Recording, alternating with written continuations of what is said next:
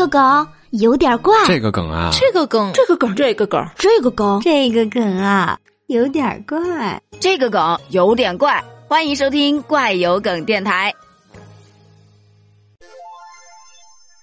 最近有一则乖孩子冒充常春藤高材生诈骗父母亲戚一点六个亿的信息，属实是让我惊了。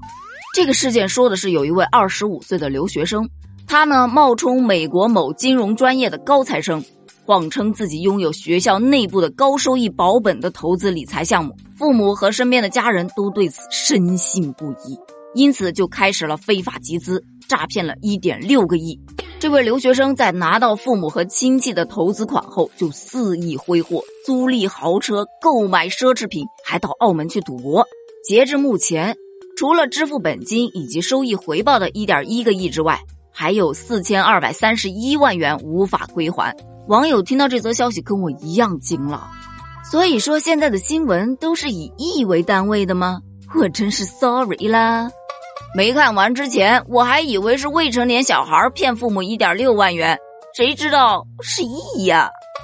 啊，有钱真好，一点六个亿随意挥霍都还能剩下一点一个亿呢。二十五岁的乖孩子，这怕是对乖孩子有什么误解吧？我只想知道是什么亲戚能给你凑一个亿呀？这亲戚啥的也都挺有钱的哈。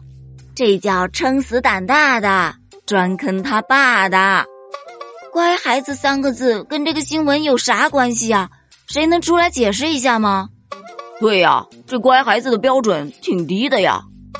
时代在进步，一元才起步。